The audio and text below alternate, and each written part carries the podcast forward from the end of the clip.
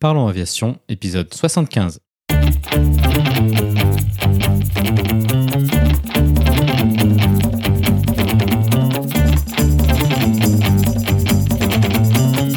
Parlons Aviation, le podcast qui parle de tout ce qui vole. Je m'appelle Antoine et aujourd'hui nous parlons de ce qui a changé depuis l'accident de l'Air France 447 avec Benoît. Nous proposerons également la vidéo de la semaine. Et grande nouveauté cette semaine, la rubrique culturelle d'Olivier sur le F-14 Tomcat. Bienvenue à bord, j'espère que vous êtes confortablement installés. Parlons aviation épisode 75 et prêt au départ.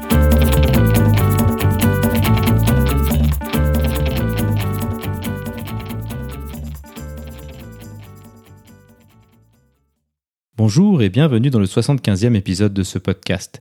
Cette semaine, Benoît est de retour avec nous pour parler d'un accident dont nous avons quasiment tous entendu parler. Nous avons choisi de discuter de l'Air France 447 et plus particulièrement des changements qui ont eu lieu depuis. Tout d'abord, nous parlerons du déroulement de cet accident ayant eu lieu au-dessus de l'Atlantique Sud entre Rio de Janeiro et Paris. Cette première partie nous permettra d'aller en détail sur les aspects météorologiques avec notamment la zone de convergence intertropicale et le givrage en haute altitude, ainsi que sur les aspects opérationnels avec l'encombrement des espaces aériens océaniques et les plafonds de performance. Ensuite, dans une seconde partie, nous nous intéresserons plus particulièrement aux éléments qui ont changé suite à cet accident. Nous évoquerons entre autres les améliorations apportées au radar météo et aux informations météorologiques, mais aussi aux modifications de programmes de formation permettant d'insister sur les procédures de pilotage manuel en conditions dégradées. Avant de conclure, cette semaine, il y a une grande nouveauté. Olivier, un auditeur du podcast, s'est proposé de faire une rubrique culturelle mêlant un avion mythique avec un produit culturel tel qu'un film, un livre ou une BD. Cette semaine, il nous parlera du légendaire Grumman F-14 Tomcat et du film Nimitz Retour vers l'enfer. Comme d'habitude, vous trouverez plus d'informations sur les sujets évoqués pendant l'épisode dans la description. Vous la retrouverez à l'adresse parlonsaviation.com/75. Et maintenant, passons donc directement à notre discussion avec Benoît.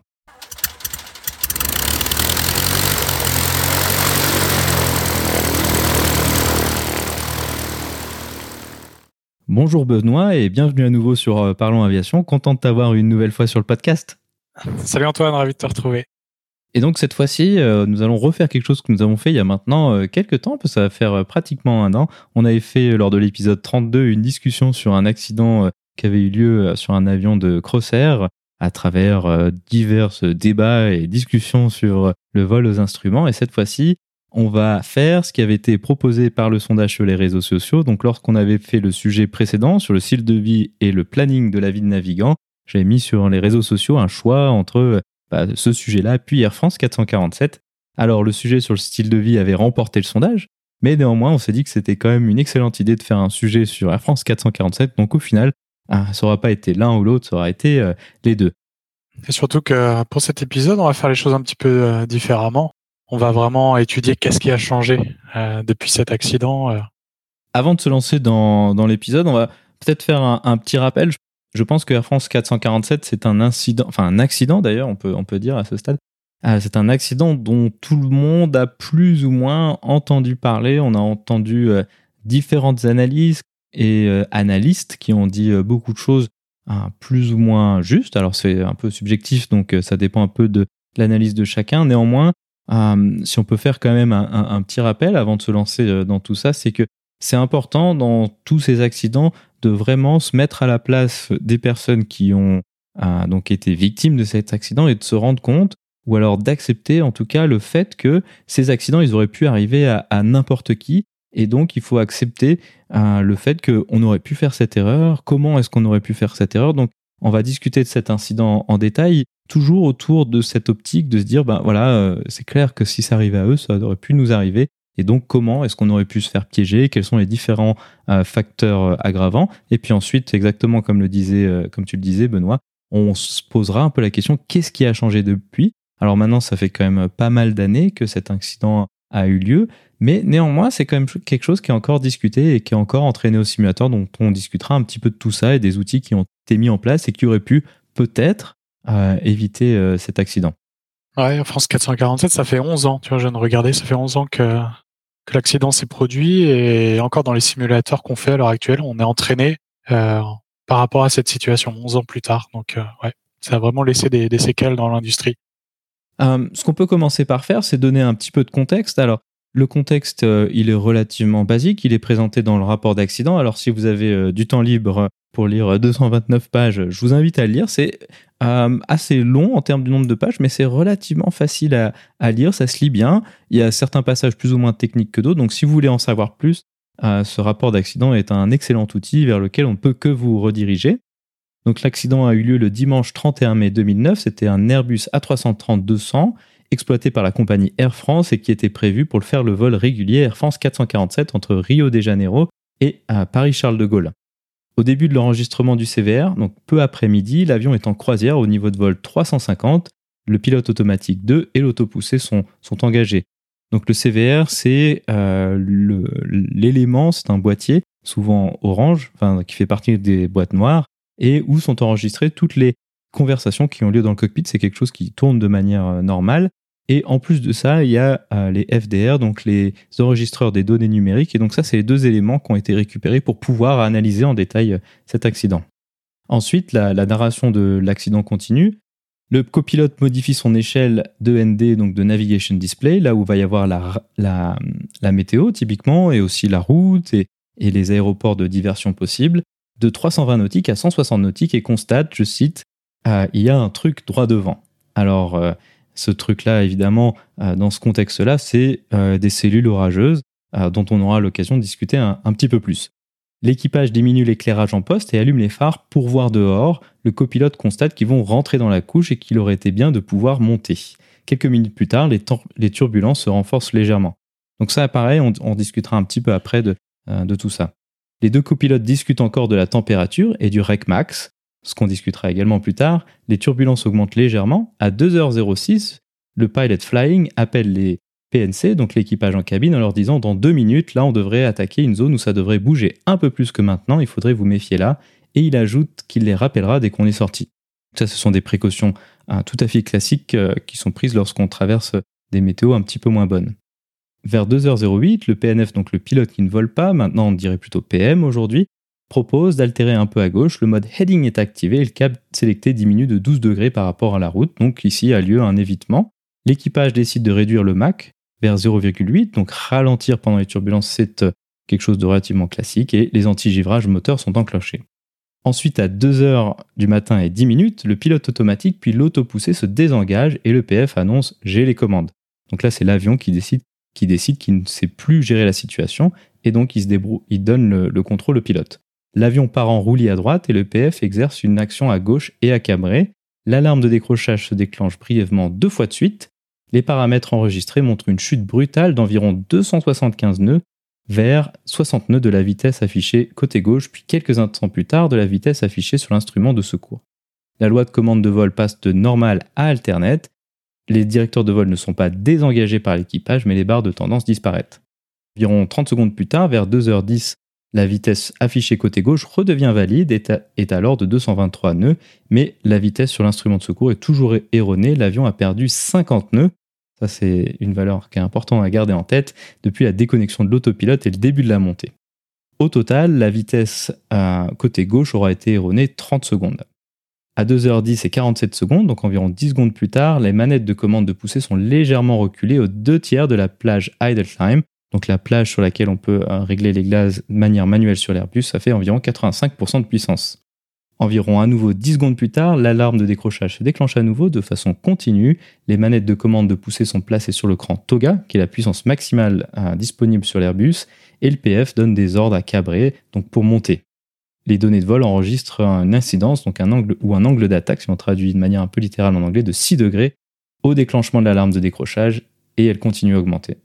Si on avance environ encore d'une minute, le PF dit je n'ai plus aucune indication et le PNF on n'a plus aucune indication qui soit valable, et à cet instant, ils enlèvent, ils coupent les gaz et ils mettent les moteurs en idle. Et environ une quinzaine de secondes plus tard, le PF fait des actions à piquer et euh, les vitesses redeviennent valides avec euh, le déclenchement de l'alarme décrochage qui s'était euh, périodiquement coupé entre temps. Environ encore une minute plus tard, le PF dit on va arriver au niveau 100, donc là ils sont dans une chute, un décrochage qui est très brutal et environ 15 secondes plus tard, des actions simultanées des deux pilotes sont enregistrées et le PF donne les contrôles à son collègue Et néanmoins, ça, ne suffira pas car l'incidence reste supérieure à 35 degrés. Ça, c'est une valeur qui est assez importante à avoir en tête également.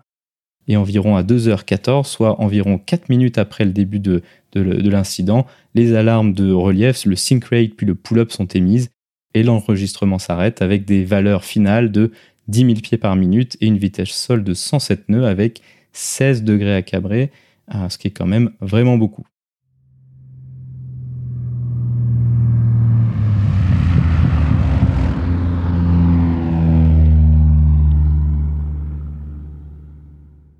Donc voilà, ça c'est le récit de, ce, de cet incident. Si vous voulez en savoir plus, donc comme j'ai dit, il y, a, le rapport d'accident. Peut-être la première chose qu'on peut discuter, euh, Benoît, c'est cette euh, traversée de, l'ITCZ, donc la zone de convergence intertropicale. Moi, ça, c'est quelque chose que je connais pas du tout, vu que je vole un peu trop loin de l'équateur. Néanmoins, toi, c'est quelque chose que tu connais un petit peu mieux, il me semble. Ouais, l'ITCZ, j'ai eu l'occasion de la traverser euh, plusieurs fois. donc, c'est une zone qui est extrêmement dynamique d'un point de vue météorologique. les, les phénomènes météorologiques sont extrêmement puissants. Vous avez des nuages d'orage qui sont immenses, qui sont qui vont bien au-delà de votre niveau de croisière. Et vous avez également des ce qu'on appelle des squall lines, c'est-à-dire des, des, des barrières de nuages d'orage qui peuvent vraiment parfois vous, vous barrer complètement euh, complètement la route. Donc c'est vraiment une zone qui est un petit peu euh, particulière à, à négocier en vol. Et dans le cas d'Air France, 40, Air France 447, euh, c'était également un vol de nuit. Donc un vol de nuit dans une météo compliquée déjà, c'est un premier gros facteur. Ensuite, également les squall lines tels que tu les décris. Donc, c'est quelque chose qui est relativement rare en Europe, même si ça existe. Euh, là, le rapport, il cite euh, une ligne d'orage qui fait 400 km de large. Donc, on, saisit un petit peu euh, à quel point c'est quelque chose d'extrêmement énorme et d'extrêmement puissant.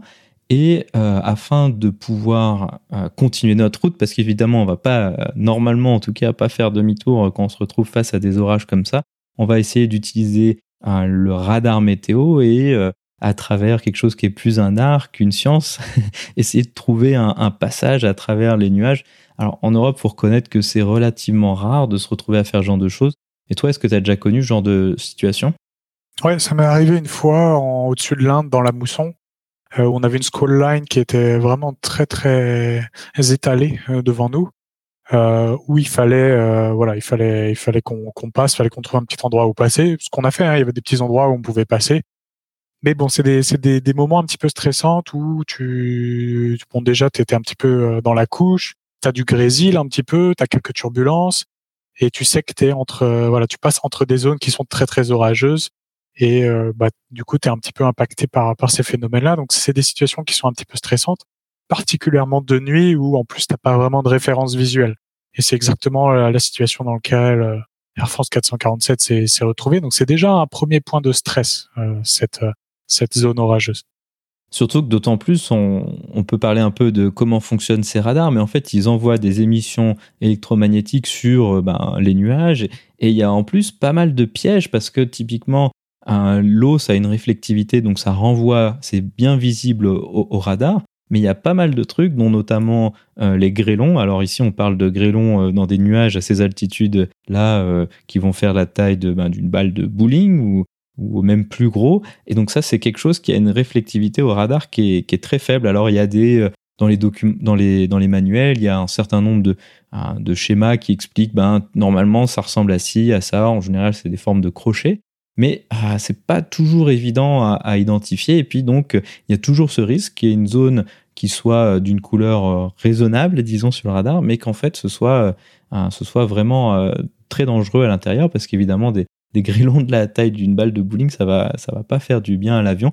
Et il y a eu par le passé un certain nombre d'accidents, ou d'incidents plutôt, où les avions étaient complètement grillés et les, les cellules ont été, entre guillemets, jetées à la poubelle. Donc ça, c'est c'est quelque chose qui est, qui est, un peu délicat. Je pense que c'est aussi un peu ton expérience de, de l'utilisation du radar météo, que des fois c'est plus évident que d'autres. Ouais, ouais. Bon, c'est vrai que bon, le, radar météo, c'est déjà un très très bon outil qui va te permettre de visualiser vraiment l'endroit de l'orage qui est très actif. Euh, mais bien sûr, ça va te donner assez peu d'informations sur euh, les précipitations à l'intérieur. Quel type de précipitation Est-ce que c'est de la glace? Est-ce que c'est des gros grêlons? Tu sais pas trop, mais tu voilà.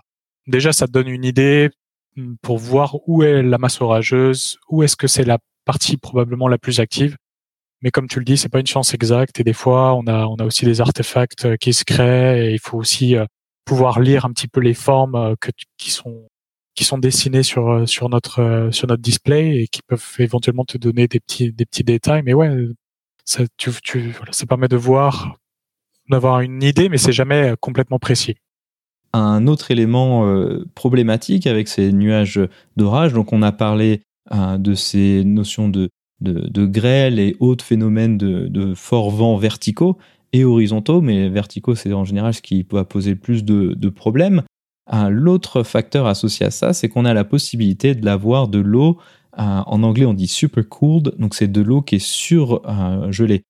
donc ça, c'est l'exemple qui avait été très populaire sur YouTube à une époque où il y avait, alors vous pouvez l'essayer à la maison, il paraît que ça marche, ça marche très bien avec de la bière, mais il paraît que ça marche aussi avec certaines eaux minérales très pures.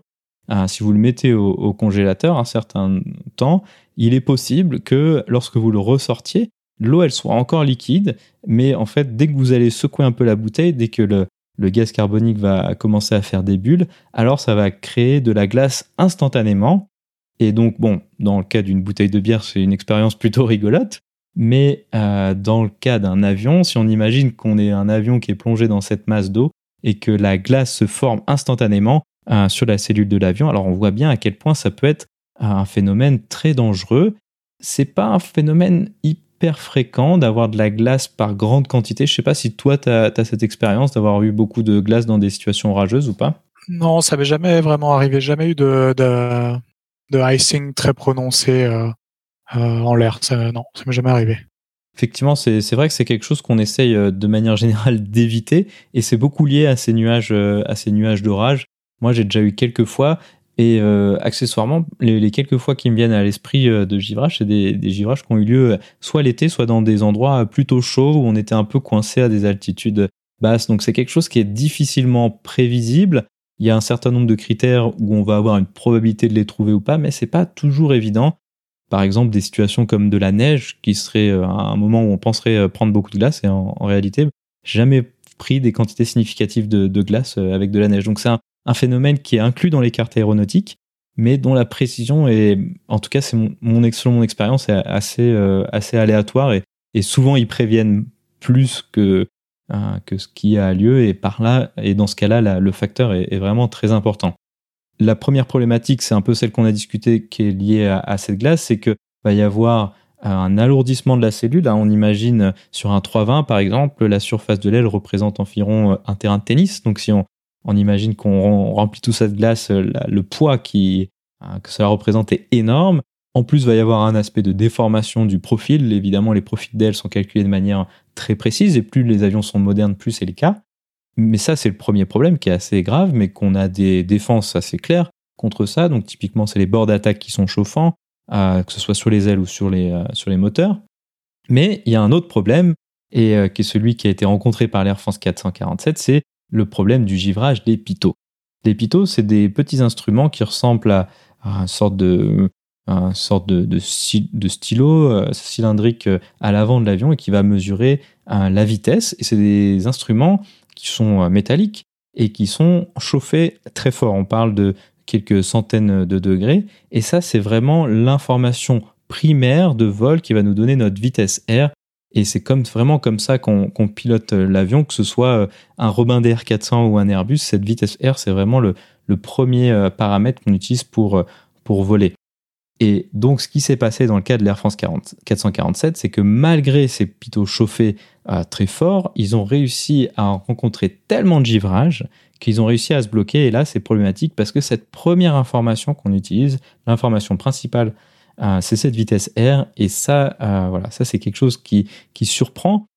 D'autant plus, par-dessus tout ça, les automatiques, donc tout ce qui est l'autopilote et l'autopoussé, vont utiliser ces informations de vitesse R pour, piloter l'avion, c'est normal. Et euh, ça, bah, quand ça marche, c'est bien, mais dès qu'ils savent plus, alors ils déconnectent tout. C'est un peu la même chose qu'on avait discuté lors de l'épisode 5 pour les euh, lois de commande de vol. L'avion, quand il a les données, il sait faire, mais une fois que ça joue plus, là, il ne sait pas très tellement faire. Et puis là, hein, tout se déconnecte d'un coup et l'effet de surprise est, énorme. Je sais pas si toi, ça t'est déjà arrivé, ce, genre de choses, euh, que l'autopilote se déconnecte en plein vol? Non, ça m'est jamais arrivé, heureusement. Mais euh, ouais, l'effet de surprise, j'imagine, doit être, doit être vraiment, vraiment très important. Et toi, ça t'est arrivé? Alors non, moi j'ai jamais eu cette chance-là et ça me va comme toi, ça me va très bien aussi comme ça. Mais bon, c'est quelque chose qui arrive souvent au simulateur. Je pense que c'est aussi ton expérience que ce genre de, de mésaventure est fréquente. Ah, je sais pas pourquoi ça arrive à tous les simulateurs, ça déconne. ouais, c'est ça. Alors bon, au simulateur, c'est relativement facile parce qu'on s'y attend relativement bien vu que c'est assez fréquent. Mais en l'air, quand tu es ah, déjà un peu fatigué, parce que aussi ça c'est un élément de contexte qui est important à avoir en tête, c'est ah, ces rotations de long courrier, il y a une certaine fatigue de fond qui va s'installer parce que ben, peut-être qu'ils font 7 heures de décalage horaire vers l'est, euh, vers l'ouest dans ce cas-là, après avoir peut-être fait 10 heures de décalage vers l'ouest la semaine d'avant. Et ça, c'est quelque chose qui, à long terme, quand même, euh, a un impact et qu'on peut pas négliger. Ah, surtout en pleine nuit, comme ça, le, corps, hein, ça, c'est quelque chose que tu connais mieux, bien mieux que moi, mais le corps, il est quand même vraiment fatigué. Et donc, quand, quand tu as une surprise, un élément très surprenant comme ça en pleine nuit, c'est la réaction, elle est un peu, un peu bizarre. Toi, tu, tu connais mieux ça mieux que moi, quoi.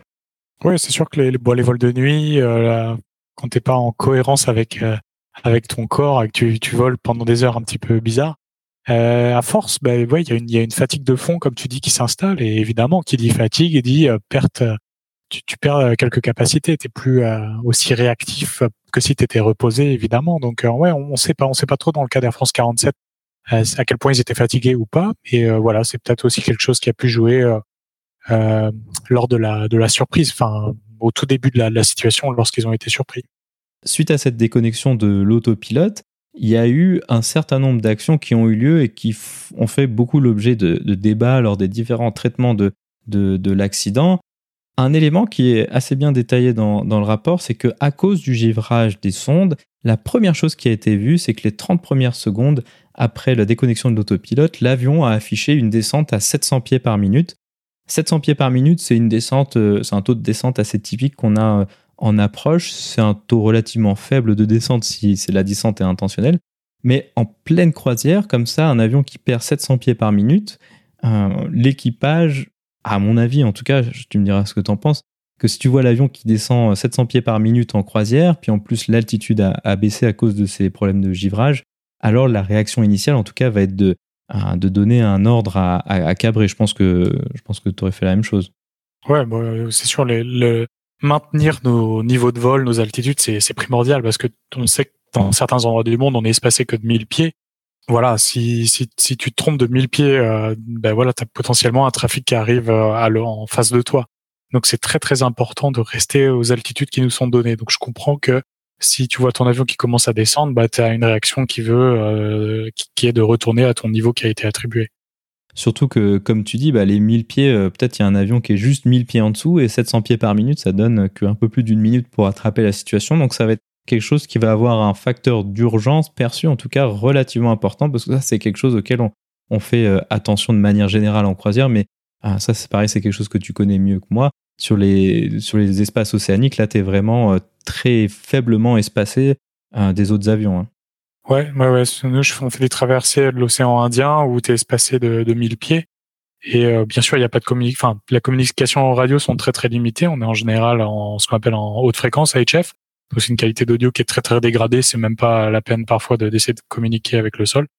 Donc voilà. Donc c'est vraiment l'espacement, l'altitude d'espacement, les 1000 pieds qui vous séparent des autres trafics, c'est la différence. Euh, enfin, c'est votre, votre, vraiment votre marge de sécurité. Vous voulez pas y toucher parce que vous savez qu'il y y a des avions autour qui vont passer en dessous de vous. Et ensuite, l'autre facteur auquel on peut s'intéresser, c'est cette notion euh, de rec max. Ah, donc, c'est quelque chose qui était mentionné dans le, dans le récit du rapport. Et ça, c'est quelque chose qui est intéressant à, discuter. Euh, le FMS, donc l'ordinateur de bord, va nous calculer ce qu'on appelle le rec max, c'est le niveau, l'altitude maximale à laquelle on, peut monter. Et euh, la question qui est intéressante ici, c'est qu'est-ce qui est limitant ici? En haute altitude, la puissance excédente disponible, elle diminue. C'est-à-dire que par exemple 85% de, puissance moteur, ce qui est une puissance de croisière assez classique, à un niveau faible, ça va être peut-être 30% de plus que, ce qui est nécessaire pour maintenir le, palier. Sauf qu'en haute altitude, la puissance minimale pour maintenir le palier, elle augmente et elle augmente très fort. C'est-à-dire que par exemple, sur un 320, proche de, ce niveau maximum de croisière, de croisière, le REC max, on va peut-être avoir euh, allez, 5-10% de, de, puissance de moteur en plus. Et en plus, à ces altitudes-là, ça fait une différence qui est très faible. Donc, euh, c'est problématique parce que ça veut dire que si il y a une perte de vitesse soudaine, alors ça c'est quelque chose qui va mettre beaucoup de temps à être récupéré. On parle même des fois de plusieurs minutes. Et ça, c'est typiquement dans les, dans les zones turbulentes, c'est assez problématique. Je pense que tu as aussi cette expérience-là de, de vol à haute altitude proche du rec max où les vents changent et puis l'avion il peine à, reprendre la, vitesse. Ouais, c'est bah, c'est pas pour rien que les anglo-saxons appellent cette zone-là en général le coffin corner, qui est en fait le, le coin du domaine de vol euh, où tu es entouré par les cercueils, c'est-à-dire que tu as la survitesse d'un côté et tu as la sous-vitesse et le décrochage de l'autre. Donc ça laisse une toute petite toute petite plage de, de vitesse euh, où l'on peut évoluer. Et comme tu dis, la moindre variation euh, et met du temps à, à redevenir normal. Enfin, on a du on, ouais, on met du temps à revenir à une valeur normale. C'est-à-dire que si vous perdez 10 nœuds de vitesse soudainement à cause d'un changement de vent, euh, vos moteurs vont, vont augmenter la puissance avec le peu de puissance disponible restant et ça va prendre du temps pour que l'avion retourne à son sa vitesse euh, initiale. Donc tout est beaucoup plus lent. On, voilà, c'est vraiment on marche. Voilà, on marche sur des œufs, on marche sur un fil où voilà, c'est vraiment faut, faut avoir, faut faire très attention, être très doux dans le pilotage si jamais le pilote automatique se, se désengage. Donc c'est vraiment une zone qui est pas simple et on est content d'avoir les automatismes. Ce qu'il faut avoir en tête, c'est qu'un exemple en basse altitude, euh, la vitesse minimale, elle va être de 200, 210 nœuds, c'est habituellement à peu près ça sur des poids euh, classiques, et puis la vitesse maximale, elle va être de 350 nœuds. Donc on va avoir un espace de grosso modo 150 nœuds pour travailler avec beaucoup de puissance excédentaire. Sauf qu'une fois en haute altitude, cet espace, il va se réduire. Plus on monte haut, plus cet espace, il va se réduire.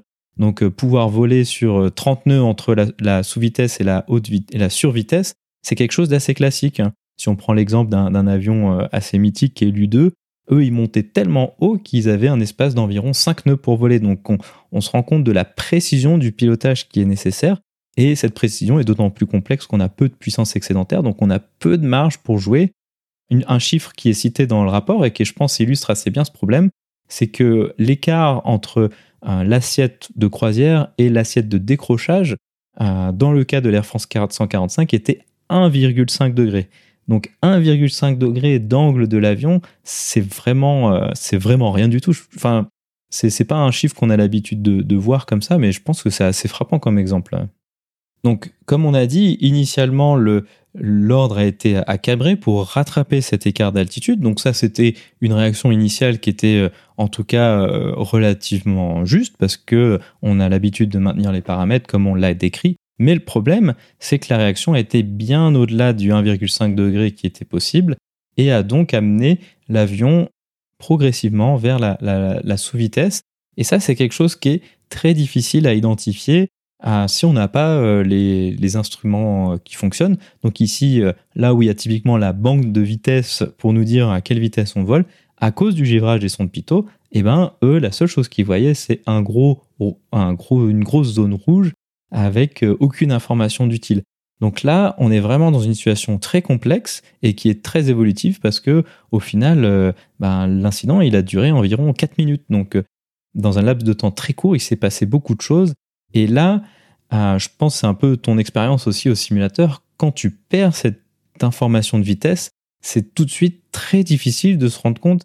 Ok, j'ai perdu ça, mais quelles sont les autres informations qui sont juste il y a un flottement euh, qui peut parfois être très long, même au simulateur, alors qu'en ce type de situation, on, l'attend un petit peu. Je sais pas ce que, quelle est ton expérience euh, à ce niveau-là. Ouais, c'est exactement ce que tu viens de dire, un flottement. C'est vraiment une période où euh, notre notre cerveau se met un peu en pause et on, se dit ok, attends, qu'est-ce qui se passe? Qu'est-ce que je peux croire? Qu'est-ce qui est valide? Qu'est-ce qui n'est pas valide?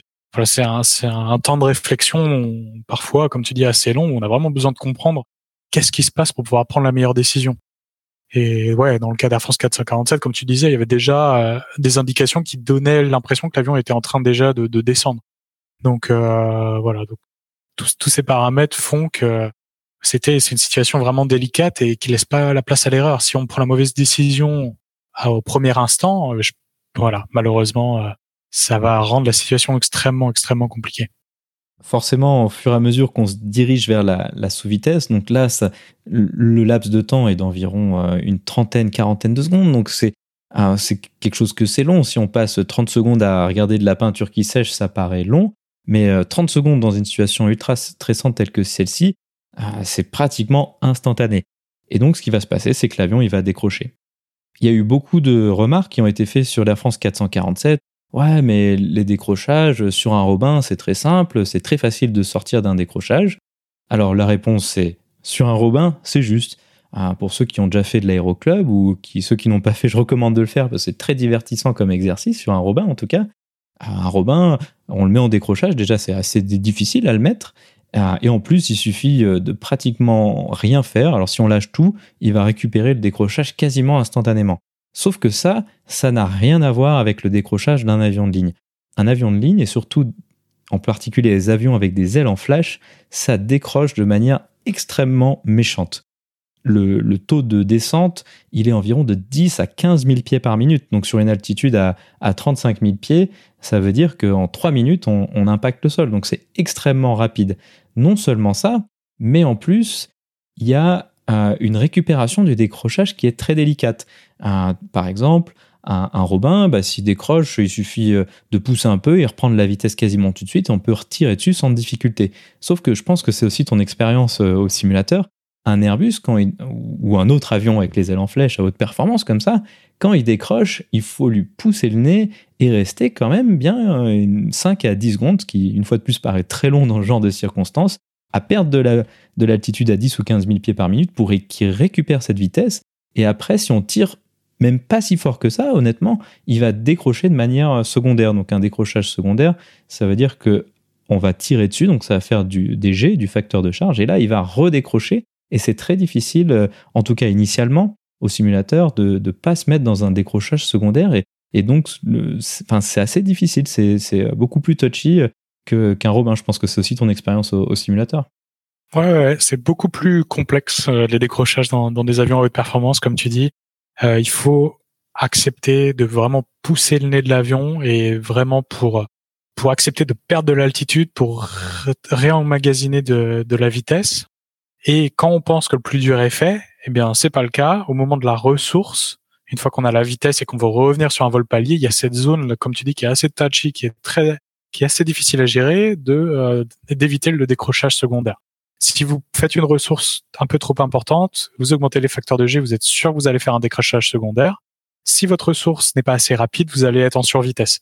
Donc en fait, on a une toute, on a une petite zone de, de, de manœuvrabilité où pour se sortir d'un décrochage de façon euh, parfaite, j'ai envie de dire. Et l'autre aspect qui va se rajouter euh, par-dessus tout ça, donc une fois de plus, on n'est pas en train de faire un, décrochage par euh, beau temps où on peut voir l'horizon, on est en train de faire une récupération de décrochage sans rien voir dehors, donc en se basant uniquement sur les instruments. Et ça, c'est quelque chose qui est assez difficile également et, qu'on n'entraîne pas toujours au, simulateur. je pense que, je sais pas si c'est le cas chez vous aussi, nous en général, on fait des décrochages par météo relativement corrects et une fois de temps en temps euh, dans des conditions météorologiques euh, d'IFR, vraiment dans la soupe. Et ça, c'est encore plus difficile. Je sais pas si c'est ton expérience aussi.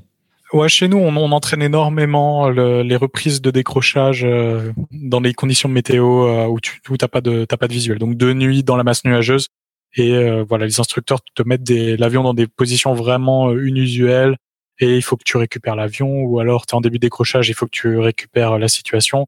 Non, non nous on, le travaille énormément ce genre de choses à tous les simulateurs, on, passe par là. Ah ouais, ok. Alors ça, ça c'est intéressant. C'est vrai que nous, c'est quelque chose qui, ça qui est venu, euh, enfin, qu'on fait moins fréquemment, en tout cas. Et ça, c'est, c'est assez intéressant. Peut-être pour illustrer un petit peu ça, je vais mettre une vidéo dans la description qui est euh, un vol avec des pilotes d'essai qui ont fait un essai de décrochage sur un Boeing 717. Et euh, ça donne, ah, je pense, une assez bonne idée d'à quel point c'est violent le décrochage sur ces avions-là et que ça met vraiment du temps à, récupérer. Alors bon, le Boeing 717, c'est un petit peu différent probablement d'un Airbus, mais quand même le concept est le même. Et si vous regardez la vidéo, vous verrez qu'une fois que le décrochage est enclenché, l'avion se retrouve euh, sur le dos euh, à, une vitesse euh, assez impressionnante. Puis il y avait aussi eu un, autre épisode du podcast où on avait parlé de Russes qui avait décroché un Boeing 737 proche du sol. Et là, on voit tout de suite que l'oscillation, en plus en, roulis, donc d'un côté et de l'autre, elle est énorme. Quoi. On parle de à passer de 70 degrés d'un côté à 90 degrés, euh, voire même 95 degrés euh, de l'autre en, quelques secondes. Et donc, ces, ces décrochages sur, sur ces avions de ligne, c'est vraiment quelque chose de, de, méchant, si on peut utiliser ce terme un petit peu simpliste. Et ça a vraiment simplement rien à voir avec un décrochage euh, sur les, les petits avions. Et puis pour rajouter en plus par-dessus, comme si ça, ça ne suffisait pas, l'A330 tel qu'il est implémenté, et c'est quelque chose d'assez logique finalement, dans le cas de l'Air France 447, ils étaient dans une situation tellement grave, donc on parle d'un angle d'incidence de 35 degrés. En général, la valeur qu'on utilise, c'est 16 degrés, le décrochage pour une aile classique, et puis c'est quelque chose qui va baisser avec la haute altitude, donc probablement plus vers 10 degrés. Donc eux avaient trois fois et demi plus euh, d'angle avec l'air que euh, ce qui est un décrochage habituellement. Et donc ce qu'ils ont eu comme problème, c'est que plus ils tiraient, plus l'alerte de décrochage s'arrêtait. Ça, c'est vraiment un énorme piège parce que, en fait, ce qui se passait, c'est que l'ordinateur invalidait la vitesse R parce qu'il disait, bah, c'est pas possible de voler avec 60 nœuds de, perçu. C'était ça le, le cut-off de, cette validité de valeur. Et donc ça, c'est vraiment un, très très grand piège. Et ça, c'est vraiment quelque chose qu'on n'entraîne jamais au simulateur, d'arriver dans des décrochages tellement importants que la vitesse, elle est considérée invalide. Et donc, si la vitesse, elle est invalide, l'alarme de décrochage, elle s'arrête, alors que ça veut dire que la situation, elle s'est empirée. Et ça, c'est, je pense, c'est vraiment euh, l'énorme piège de, cette situation. Ouais, ouais, c'était vraiment, c'était vraiment une situation euh, délicate, quoi. C'était pas seulement un décrochage, c'était un décrochage avec euh, des problèmes autour. Donc, ouais, vraiment pas simple à gérer.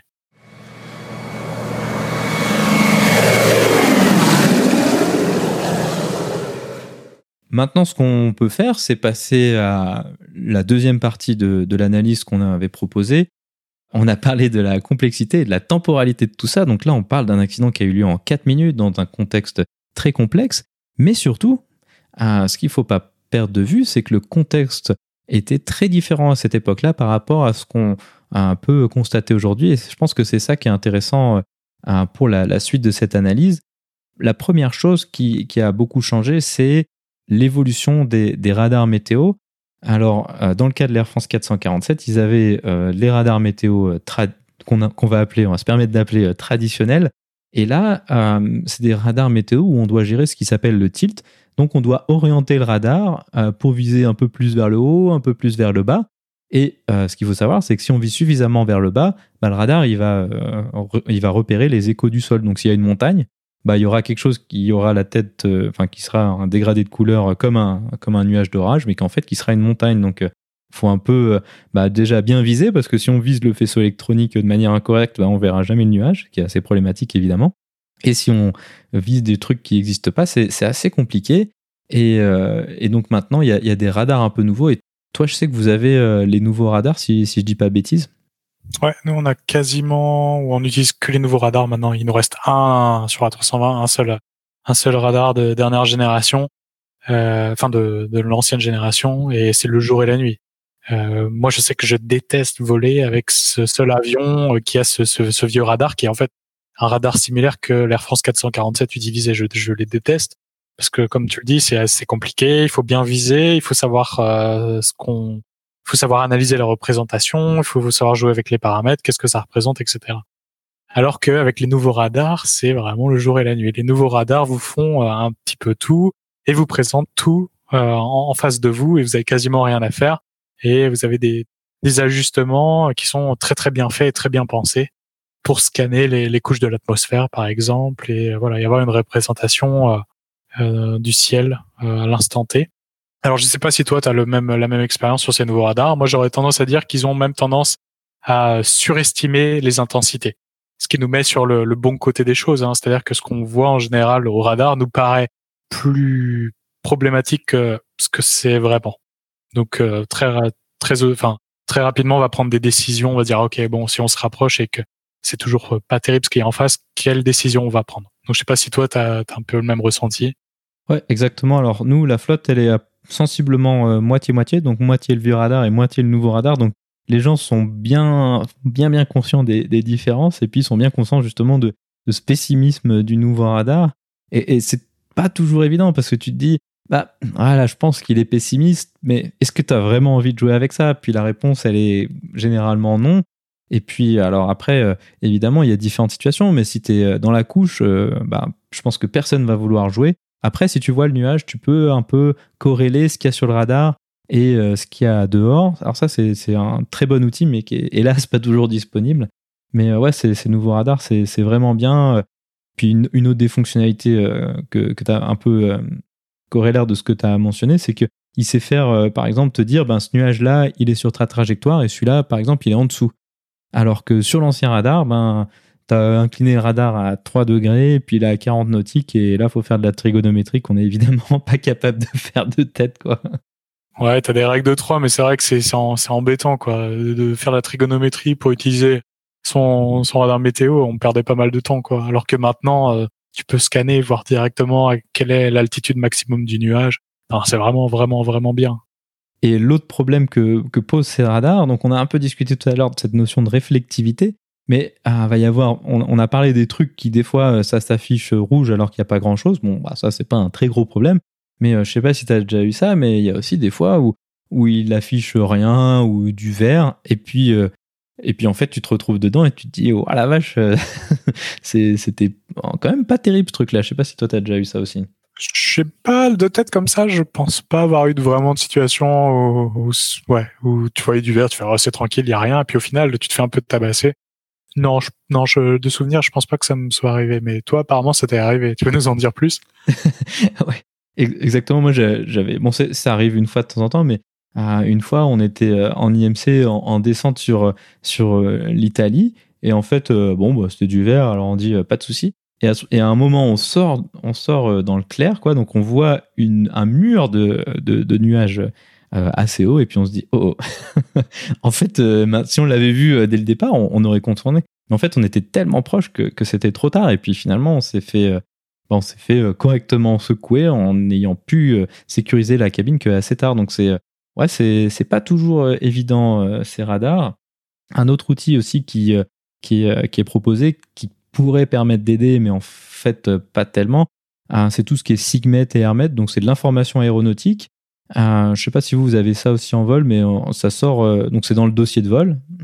si, si les avis avaient été émis au moment de la préparation de vol, ce qui est rarement le cas sur des trucs, des gros orages un peu surprises, mais après, ils nous les envoient pendant le vol. Donc, je mettrai un exemple dans la, dans la description. Ça ressemble à quoi? C'est un espèce de message codé avec une liste de genre 10 coordonnées géographiques qu'il faudrait mettre sur une carte en latitude et longitude et puis en général, quand il y a des orages, en fonction des pays, bah, il y en a des dizaines et des dizaines qui sortent. moi, c'est déjà arrivé qu'il y ait deux mètres de, du papier comme euh, les, les, les caisses au supermarché. Et, ces informations-là, elles sont pratiquement inutiles. Je sais pas ce que tu en penses.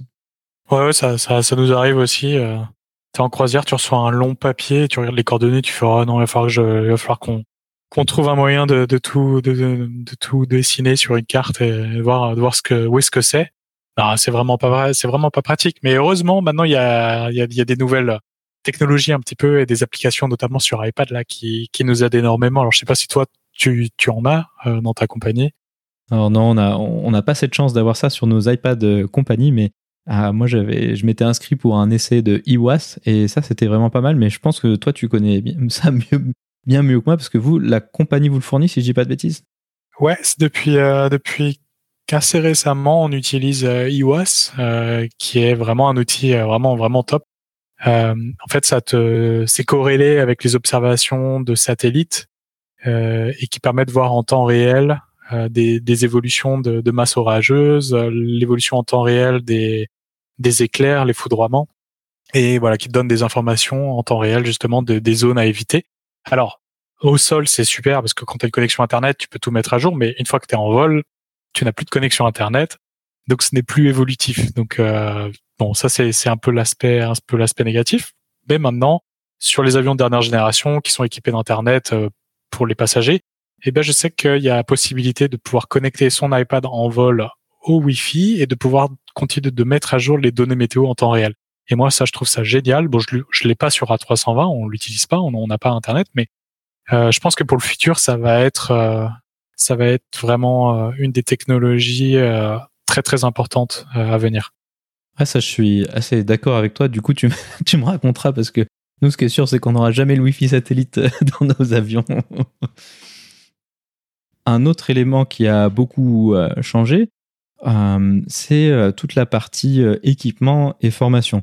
tout d'abord, l'histoire de ces sondes Pitot qui ont givré eh ben, un peu par malchance, Air France, juste avant l'incident, avait commencé un programme de remplacement parce qu'il s'était rendu compte que différentes sondes Pitot permettait d'éviter le givrage. Alors, soit parce que la puissance de chauffe était plus importante, soit la conception aérodynamique de la, de la Pito permettait d'éviter ça. Donc, on a eu des nouvelles sondes Pito, à mon avis, suite à cet accident. Je pense qu'il en reste plus beaucoup des, anciennes. Donc ça, c'est aussi quelque chose qui peut améliorer de manière technique.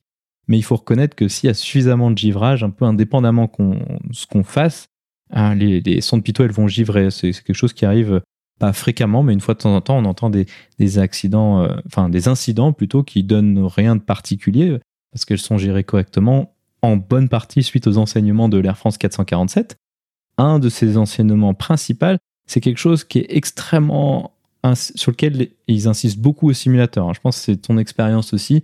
C'est cette notion de la priorisation euh, des actions. C'est ce qu'on appelle le fly navcom. Donc euh, fly, ben, faut piloter l'avion au premier. Navigation, gérer la trajectoire, puis communiquer, c'est tout ce qui va, tout le reste qui va venir après. Et l'Air France 447, c'est une illustration de ce principe, comme il y en a en réalité beaucoup, que euh, le premier problème, c'est de se concentrer sur la trajectoire. Alors ça, ça a relativement, enfin ça, ça, ça a bien eu lieu dans le cas de cet accident, même s'ils n'ont pas réussi à, à, s'en sortir. Je pense que c'est aussi ton expérience au, simulateur, ce Fly Navcom. Euh. Ouais, mais c'est pas pour rien que Airbus les appelle les Golden Rules, donc les règles d'or. Euh, voilà, moi je les enfin, je trouve que c'est très bien trouvé. C'est les règles d'or de l'aviation. D'abord, on vole l'avion. Ensuite, on s'occupe de la navigation. Et dans un troisième temps, les communications euh, avec les équipages et euh, les contrôleurs, etc. Donc euh, ouais, très très important et, et à chaque simulateur, on nous rappelle ces, on nous rappelle ces, ces règles et c'est vraiment ce que les instructeurs cherchent à voir. C'est voilà, est-ce que si quelque chose t'arrive, la première chose à faire, c'est vraiment de prendre, de faire voler l'avion dans avec des paramètres nominaux et voilà, d'avoir une conduite de vol qui soit safe. Un autre aspect plus technique des améliorations qui ont eu lieu suite à cet accident, euh, c'est ce qu'on appelle le backup speed scale. Donc, ce qu'on a dit, c'est que les pitos avaient givré, mais que euh, la, métrique qui était vraiment intéressante, c'est cette incidence, donc l'angle of attack, qui est également mesurée par des capteurs qui sont présents euh, sur les côtés de l'avion. Donc, il y en a, trois. c'est les capteurs qui ont posé problème dans le cas du 737 MCAS, pour ceux qui se souviennent de, tout ce bazar. Et euh, ça, c'est les informations primaires qui sont ressenties par l'aile pour voler. Donc c'est une information qui est très intéressante, mais qui n'est pas affichée de base. Elle est utilisée par les calculateurs pour calculer diverses protections et euh, certaines vitesses de manœuvre, mais elle n'est pas affichée de base. Donc ce qui a été mis en place par Airbus et à mon avis a été accéléré suite à ça. En tout cas, les compagnies ont été beaucoup plus intéressées par l'implémenter parce que nous, on l'a depuis. C'est ce qu'on appelle le backup speed scale. C'est-à-dire que dans le cas de l'Air France 447, quand on perd les informations air, cette, euh, cette bande de vitesse qui est, vraiment une des informations fondamentales de vol, elle devient rouge, puis il n'y a, rien pour le remplacer, en tout cas initialement. Et là, euh, maintenant, sur, sur, nos avions récents, on a un bouton qu'on peut appuyer et qu'on peut sélecter de manière tout à fait volontaire. Donc il n'y a, pas, a pas de logique euh, particulière, juste on l'appuie si on en a besoin. Et là, ça va nous afficher. Alors, c'est pas une bande de vitesse parce que l'angle d'attaque, l'interprétation n'est pas directe comme ça, mais c'est une bête bande avec euh, du vert, et puis autour du vert, il y a du jaune, et autour du jaune, il y a du rouge. Et donc, si on met euh, l'assiette de l'avion de sorte à se retrouver dans cette bande de vitesse, on peut voler l'avion parfaitement bien, en tout cas plutôt très bien même, comme ça, et puis aller jusqu'à l'atterrissage, ça pose vraiment pas de problème particulier, c'est quelque chose qu'on entraîne au simulateur, et ça c'est vraiment un excellent outil. Quand on ne sait plus à quoi se fier, on peut appuyer sur ça, et puis, bah, soit la vitesse, il s'avère qu'elle est cohérente, soit elle ne l'est pas, et donc on a une information qui est immédiatement utilisable. Et ça, ah, sur les simulateurs maintenant, ça a été équipé également, et c'est vraiment un, super outil. Je ne sais pas si vous, vous avez ça aussi, le bus sélectable. Ouais, euh, non, on n'a pas le bus sélectable, c'est-à-dire que contrairement à toi, on n'a pas un bouton où on appuie et ça nous affiche le bus. Mais par contre, quand on est en loi dégradée sur euh, sur nos Airbus, automatiquement le bus va venir remplacer euh, la partie des vitesses euh, si elle n'est plus utilisable. Donc euh, donc c'est pas nous qui décidons, enfin pas directement, ça ça vient un peu de façon automatique. Mais ouais, c'était le cas de, sur mon dernier simulateur d'ailleurs où j'ai posé l'avion, j'ai volé l'avion et posé l'avion juste avec le bus. C'est rien de très compliqué et c'est vraiment super pratique. Donc euh, donc en général le bus on l'associe, euh, on a toujours, enfin on l'utilise avec également l'altitude GPS dans ce cas-là, qui est pas très comment dire, qui est pas aussi euh, précise qu'une altitude barométrique. Mais voilà, donc euh, sans donner R, vous êtes quand même capable de, voler un, avion en utilisant le BAST, qui est l'angle d'attaque, et une altitude GPS. Ça, c'est une remarque qui a souvent été faite, le, fait de dire bah, pourquoi ils n'ont pas utilisé l'altitude GPS. Et la, réponse, c'est que cette altitude GPS est, pas vraiment utile en tant que telle. Ce qui nous intéresse surtout dans une situation comme ça, c'est la vitesse R. Parce qu'en général, la prise d'air qui permet d'avoir l'altitude, elle n'est pas givrée. puis euh, l'altitude GPS, ça, nous donnera sensiblement une information dans, le même ordre de grandeur. Un autre élément qui a été beaucoup amélioré, et ça, je pense, c'est vraiment la, clé un peu de, la résolution de ce type d'accident, c'est la procédure en français, on dit de vitesse air douteuse. En anglais, ça s'appelle l'unreliable airspeed. Et c'est quelque chose qui a été vraiment beaucoup insisté euh, dans les compagnies aériennes, dans les qualifications initiales sur des avions euh, compliqués comme ça. Et ça, on le voit vraiment régulièrement aujourd'hui. Et c'est quelque chose qui n'était pas autant entraîné, en tout cas avant cet accident. Et c'est une procédure qui va nous donner un certain nombre de paramètres qui va nous permettre de voler l'avion euh, même sans vitesse air le point un peu particulier de, cette procédure, c'est que c'est pas une procédure qui va être détectée par l'avion. C'est à nous, en tant que pilote, de détecter qu'on est dans cette situation-là. Alors, des fois, c'est plus évident que l'autre, mais il y a quand même pas mal de situations un peu où c'est moins évident de, se rendre compte. Euh, et elle va nous donner quelques items qu'on connaît par cœur, qui sont notamment de déconnecter euh, tous les automatismes, parce que si les données qui sont fausses pour les automatismes, leur réaction va être également probablement fausse. Mais le problème, c'est que cette procédure s'applique essentiellement dans des cas où on perdrait ces informations R à relativement basse altitude. Et le but, en tout cas initialement, c'est de s'échapper euh, du relief et ensuite de, mettre l'avion à plat. Et il y a un certain nombre de paramètres qui sont pas à connaître par cœur, mais qui sont disponibles euh, dans le bouquin. Et le problème, c'est que cette checklist, elle s'applique relativement mal à haute altitude parce que un des items à savoir par cœur, un des memory items, ça va être de mettre la puissance de montée maximale et 5 degrés. Et ça, 5 degrés à, haute altitude, ça va pas se passer très bien très longtemps. Donc, ouais, c'est une procédure qui est un peu euh, euh, moins applicable à haute altitude. Je sais pas si c'est ton avis là-dessus aussi. Ouais, ouais, bien sûr, c'est pareil. Hein. Si on l'applique à haute altitude, on va, on risque de dégrader la situation, en plus qu'on va l'améliorer. Donc, euh, ouais, les compagnies aériennes ont, ont vraiment euh, ont proposé des, des, entraînements particuliers sur ces procédures-là et pour euh, reconnaître et s'entraîner au fait qu'à haute altitude, voilà, cette procédure, même si elle est très importante, n'est peut-être pas la, la première chose à faire. Il faut apporter un petit peu de jugement et en général, la meilleure chose à faire dans ce cas-là, c'est de, rien faire au final. C'est de laisser l'avion voler avec les paramètres au moment de la déconnexion du pilote automatique et de la poussée automatique. Ça, c'est vrai que c'est quelque chose qui est, souvent insisté. Et finalement, si on lit bien cette procédure, elle, n'est à appliquer que si la conduite du vol est impactée. Et, dans les cas en croisière, en tout cas initialement, c'est n'est pas nécessairement le cas. Mais c'est vrai que en tant qu'être humain, ne rien faire, c'est pas toujours évident. Je pense que c'est aussi euh, ton expérience au simulateur. Ouais, ouais, c'est quelque chose de pas simple hein, d'accepter le fait de, de, ne pas toucher, de ne rien faire, ou euh, très peu, très peu d'input. Et ouais, c'est pas évident et pas forcément très naturel. On a envie de faire quelque chose pour euh, pour essayer de corriger la situation. Mais dans ce cas-là, c'est pas la meilleure action. En plus de ces situations qui ont été plus entraînées au simulateur, il y a eu encore d'autres évolutions, alors qui sont elles plus du côté des simulateurs une des spécificités qui est mentionnée dans le rapport, c'est euh, ces notions de vibration lors des décrochages.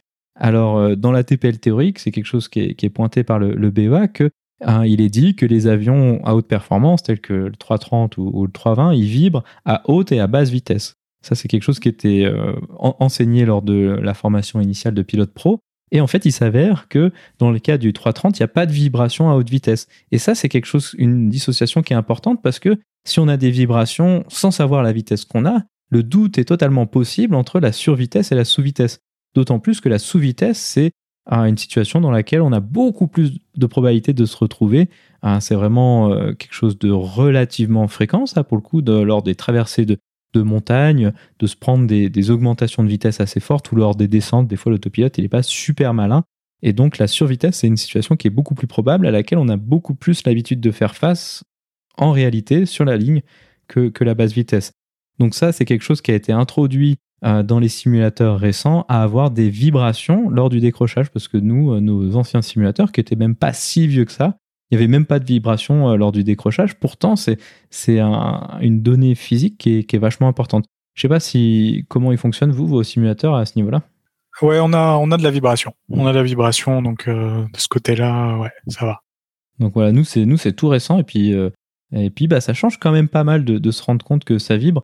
Euh, par rapport à la vidéo que j'ai mentionnée tout à l'heure de décrochage sur le Boeing 717, on voit que la quantité de vibration, elle est énorme. Et euh, les gens qui ont eu euh, cette chance de tester le décrochage dans des avions comme ça, ils disent que c'est tellement fort que ça devient quasiment impossible de, lire les instruments. Donc ça, c'est aussi un élément important à avoir en tête et que si c'est intégré dans le simulateur, alors bah, on sera tous beaucoup plus au courant de ce genre de choses. Un autre élément qui, qui n'est pas présent au simulateur, je pense que c'est le cas pour toi aussi, c'est cette notion d'instabilité latérale. Donc on a parlé du décrochage qui est assez tactique à récupérer en termes de euh, d'assiette, donc faut vraiment piquer tout ça. Mais euh, sur les simulateurs, en tout cas les nôtres, il n'y a pas cette instabilité latérale. C'est-à-dire que l'avion, il va pas essayer de se pencher à gauche, à droite, à gauche, à droite, comme ça a été le cas dans l'Air France 447, mais comme c'est aussi le cas euh, d'autres incidents sur ces avions en flèche qui ont, qui ont décroché. Je pense que c'est le cas chez vous aussi. J'aurais tendance à te dire oui, je suis pas un expert sur, sur, sur le sujet, mais j'aurais tendance à dire ouais, c'est pareil, ça reste assez latéralement, ça reste assez stable, qui, comme tu le dis, n'est peut-être pas aussi réaliste. Ah, si on regarde la, vidéo euh, du, du, BEA, qui sera la, vidéo de la semaine juste après cette discussion, on voit bien que cette, instabilité est vraiment très forte. Puis c'est très déconcertant parce que ah, ça, ça, augmente encore plus la, charge de travail et c'est quelque chose de très inhabituel à laquelle on n'a pas euh, l'habitude. Et ce dont tu me parlais également, tu, me disais que la FAA euh, pensait, donc les autorités américaines pensaient proposer des, axes d'amélioration, c'est ça? Voilà, exactement. Donc, euh, en Europe, j'ai rien entendu à, ce côté-là. Alors, c'est possible que je sois passé à côté, mais en tout cas, euh, la FAA aux États-Unis a rendu obligatoire d'ajouter des, jeux de données dans les simulateurs, une sorte de, mise à jour finalement, qui va introduire cette instabilité latérale, parce qu'il y a vraiment un, effet très fort que si on le voit au simulateur, alors on est tout de suite bien meilleur en réalité. C'est des choses qui ont été démontrés euh, par le passé de nombreuses fois, euh, que à, partir du moment où on forme les équipages, que les équipages l'ont vu et l'ont vécu, même si c'était euh, dans un simulateur, alors ça change largement la favorabilité des, issues lorsque les situations sont, rencontrées sur la ligne. Donc ça, je trouve que c'est vraiment un super truc et, je serais assez curieux de, tester un de ces simulateurs avec les, les paquets de données mis à jour pour les décrochages. Quoi. Je pense qu'on a fait euh, le tour euh, à peu près de, de, cet accident. Alors, comme, comme souvent dans ces accidents, c'est des situations qui sont très complexes où on, pourrait en parler encore, encore des heures. Et puis, ben, c'est pas qu'on n'aimerait pas le faire, mais euh, je pense qu'au bout d'un moment, les auditeurs, ils en auraient un peu assez de nous écouter parler du même incident pendant, pendant des heures. Donc, je pense qu'on a un peu parlé des, quelques points principaux de, de cet accident, mais ce qu'il faut reconnaître aussi, c'est que ça a beaucoup d'impact autres que ce soit euh, dans le domaine technique, on a parlé des, des pitos, mais il y a aussi pas mal d'autres aspects euh, au niveau des sondes et de leur redondance, hein, dont on a encore parlé dans le 737 MAX, puis au niveau opérationnel et, humain. Et donc c'est des euh, voilà, on peut on peut pas tout parler, mais je pense qu'on a fait un, un, tour relativement complet qui donne, permet de se donner un aperçu. Ouais, ouais, tout à fait. C'est, je pense qu'on a, on a, on a parlé pas mal de choses. je dirais qu'à ma connaissance, cet incident, c'est peut-être l'un des incidents qui a apporté le plus de choses à l'industrie aéronautique. Euh, tu vois, il y a eu des changements de son il y a eu des changements de procédure, il y a eu tout un tas de choses et ouais, bah, malheureusement, malheureusement et heureusement, c'est comme ça que l'industrie fonctionne.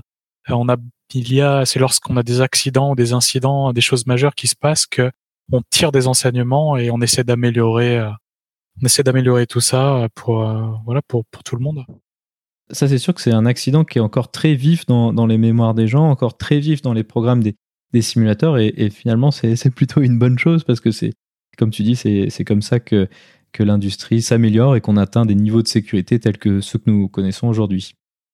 Ainsi se conclut donc cette discussion. Benoît, bah, merci beaucoup d'avoir accepté de revenir sur le podcast pour euh, parler euh, d'un autre accident et puis peut-être à, une prochaine fois pour un autre sujet euh, auquel on pensera. Bah écoute avec plaisir comme d'habitude.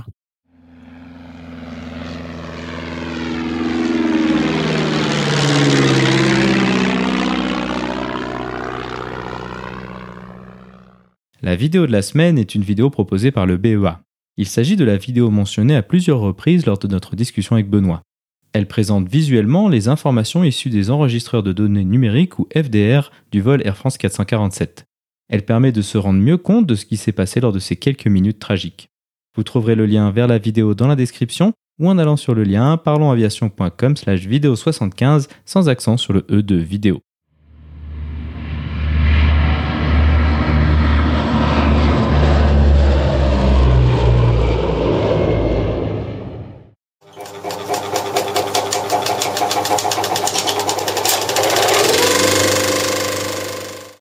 connu Maverick Maverick C'est pas un nom, ça, c'est un sobriquet. Tu saurais le faire voler. Tu l'as bien fait voler, toi. Correction alpha sans résultat. Sélecteur de secours, je ne peux pas dresser. Rupture de circuit, rupture... Recherche Mirage 2000 en provenance de Farnborough, dans le 050 de votre position pour 60 nautiques, niveau 350. Ça va? Oui. Tout est vérifié. Bien sûr. Oui.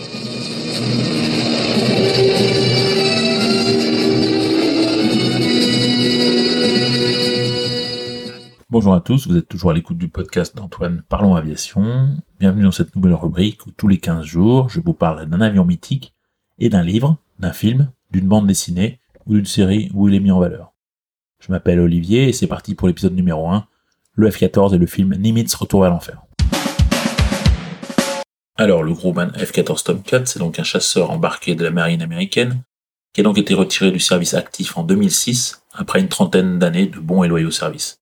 Il était conçu en pleine guerre froide pour protéger les bateaux de la Navy contre les bombardiers russes à long rayon d'action type Bear.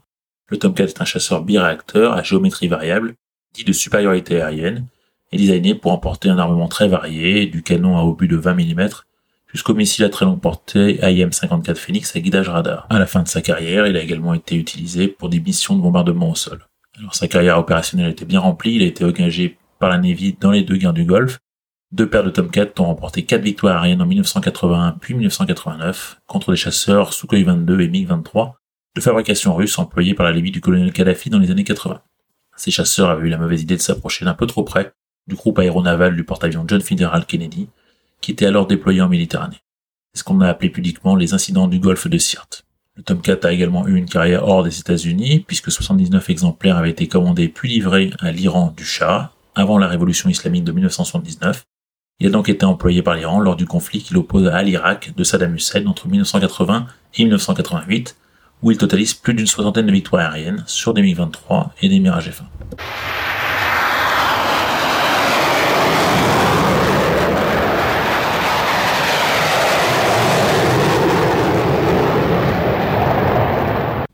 Oui, ça c'était deux F-14 au décollage avec la post-combustion.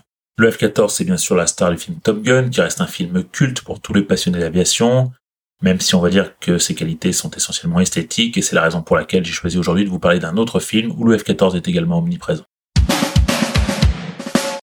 Ce film, c'est Nimitz Retour à l'enfer, en version originale The Final Countdown, un film de 1980 de Don Taylor, avec dans les rôles principaux Kirk Douglas, Martin Sheen, James Farentino et Catherine Ross. C'est donc l'histoire du Nimitz, authentique porte-avions à propulsion nucléaire de la marine des États-Unis, mis en service à la fin des années 70 et qui se retrouve propulsé à travers une faille spatio-temporelle à la veille de l'attaque japonaise sur Pearl Harbor en décembre 1941.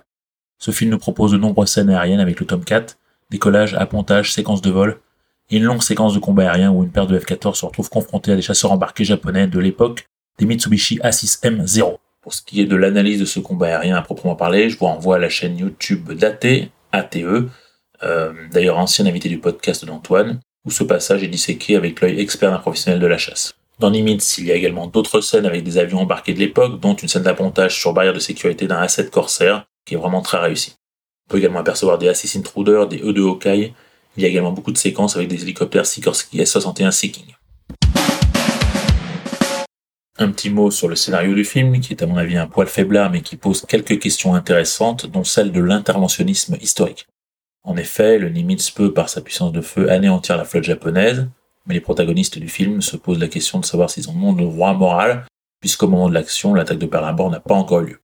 De façon plus générale, la question est posée de savoir s'il est possible de changer le cours de l'histoire. Il y a eu bien sûr un début de réponse avec le twist final, que je ne vous spoile pas, bien sûr pour les auditeurs qui n'auraient pas vu le film. Pour en finir avec le côté historique, il faut rappeler que le Nimitz a été baptisé en hommage à l'amiral Chester Nimitz, le vainqueur de la bataille de Midway. Pour mémoire, Midway, c'est juin 42, soit juste six mois après Pearl Harbor. C'est la première grande victoire américaine dans le Pacifique. Et là où a été vengé l'honneur des États-Unis après l'attaque surprise sur Pearl Harbor, survenue, on le rappelle, sans déclaration de guerre préalable du Japon. Roosevelt avait qualifié à l'époque euh, cette action d'une infamie. Avec ce film, la boucle est donc bouclée. Chasseur Nimitz a lavé la fronde Pearl Harbor et le porte-avions Nimitz peut faire encore mieux puisqu'il peut empêcher l'attaque de Pearl Harbor. Pour ce qui est du casting du film, donc euh, Kirk Douglas qu'on ne présente pas, c'est un géant de l'âge d'or hollywoodien. Ici, il est plutôt en fin de carrière, il a 64 ans au moins du tournage, mais il est parfait dans le rôle du Pacha du Nimitz. Il y a également Martin Sheen, donc un acteur génial qui sort du tournage délirant d'Apocalypse Now, qui lui aura quand même valu un infarctus, et qui est le protagoniste principal de l'histoire. C'est à, euh, à travers ses yeux de civil que le spectateur va découvrir le monde de l'aéronaval. James Farentino joue le rôle du chef du groupement aérien, c'est également un historien dans le film, ce qui permet d'expliquer aux spectateurs les enjeux de 1941. Catherine Ross, c'est le rôle féminin, elle a peu de scènes, mais elle est primordiale dans le scénario. En ce qui concerne le réalisateur Don Taylor, c'est surtout un réalisateur de téléfilms et d'épisodes de séries. Il euh, n'y a rien de vraiment marquant dans sa filmographie. Limite, c'est aussi un roman de Martin Kaelin, initialement publié chez J'ai et qui est en fait une novélisation du scénario original, et qui contient un peu plus d'éléments de SF que le film. En un mot, l'auteur Martin Kaelin, c'est un ancien pilote d'essai, devenu écrivain, qui a surtout écrit des livres sur l'aviation, mais aussi quelques romans d'anticipation, euh, dont Cyborg, euh, qui était paru en France en 75 dans la collection Présence du futur chez De Noël, et qui avait inspiré à l'époque la série télévisée L'homme qui valait 3 milliards. Steve Austin, astronaute, un homme tout juste vivant. Euh, oui, c'est bien lui. Alors vous pouvez facilement vous procurer Nimitz en DVD ou en Blu-ray, une copie restaurée de très bonne qualité. Les romans Nimitz et Cyborg sont épuisés, mais on les trouve assez facilement sur les sites de livres d'occasion. Voilà, c'est terminé pour aujourd'hui. J'espère que cet épisode vous a plu. Je vous laisse avec la musique qui clôture le film et qui est due, comme tout le reste, au score du compositeur John Scott. Bonne séance à tous.